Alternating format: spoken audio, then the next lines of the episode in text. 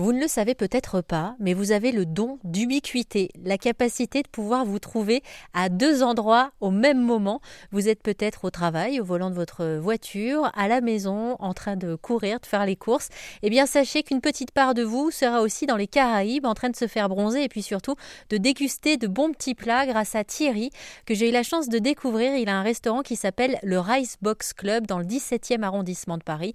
Il y sert et il y propose avec cœur et authenticité différentes spécialités caribéennes et à chaque fois qu'il parle des plats qu'il cuisine, il est tellement heureux que ça donne faim. Si on part sur la Nouvelle-Orléans, euh, bah, c'est un riz qui est euh, cajun. C'est vraiment, on l'appelle le jambalaya là-bas. C'est un petit trace que les Espagnols ont, laissé. Ils ne sont pas restés très longtemps, mais en fait ils, ont, euh, ils se sont adaptés avec les produits qu'ils trouvaient là-bas pour faire une forme de paella mais avec un mélange d'épices, puisque le cajun, c'est un mélange d'épices euh, où notamment on a une dominante paprika avec de l'origan, etc. L'idée d'associer à chaque fois euh, les toppings, les toppings caribéens, c'est que on va pouvoir avoir par exemple de la sauce morue, mais on va avoir aussi des, lentilles, ce qu'on appelle des dalles. Là, par exemple, on a fait un dalle lentille euh, qui est avec une base coco.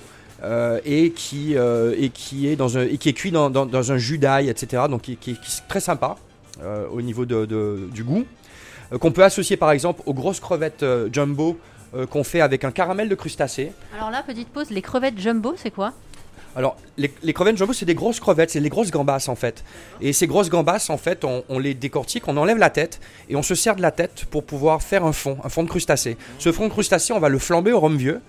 Qui va, et on va le faire réduire pendant 2-3 heures sur le feu, de m'avoir à ne pas à jamais utiliser de la crème et avoir euh, en réduction un vrai caramel qu'on va bien sûr additionner de tomates, euh, de condiments, etc. pour pouvoir avoir un vrai fond de sauce. Et c'est avec ce fond de sauce que je vais travailler et que je vais par exemple mouiller un tout petit peu au coco, mais de manière très subtile, pour avoir tout le parfum du, caramel de crustacé qu'on va, va associer à la gambasse. Alors, vous n'avez pas l'image, vous, moi j'ai tiré en face de moi. Ce qui m'émerveille depuis tout à l'heure, c'est de vous voir aussi vivant quand vous parlez des plats que vous cuisinez. Là, vous êtes animé totalement, quoi.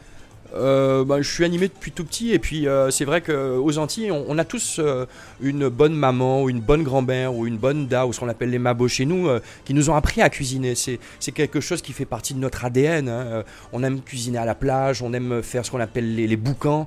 on boucane la viande puisque nous, historiquement, il fallait conserver la viande. Donc c'est vrai que les, les, flibustiers nous ont amené des, techniques de préparation et de cuisson qui vont du boucanage en passant par la grillade, par le fumé donc on, utilise des fumoirs, on fait des fumoirs maison chez nous euh, qu'on utilise, on, y met du, bois, du bois de campèche par exemple, qui est un, bois qui permet euh, d'avoir des saveurs extrêmement subtiles. Donc c'est vrai que c'est quelque chose qui fait partie de notre ADN, mais dans toute la Caraïbe on sait cuisiner en fait.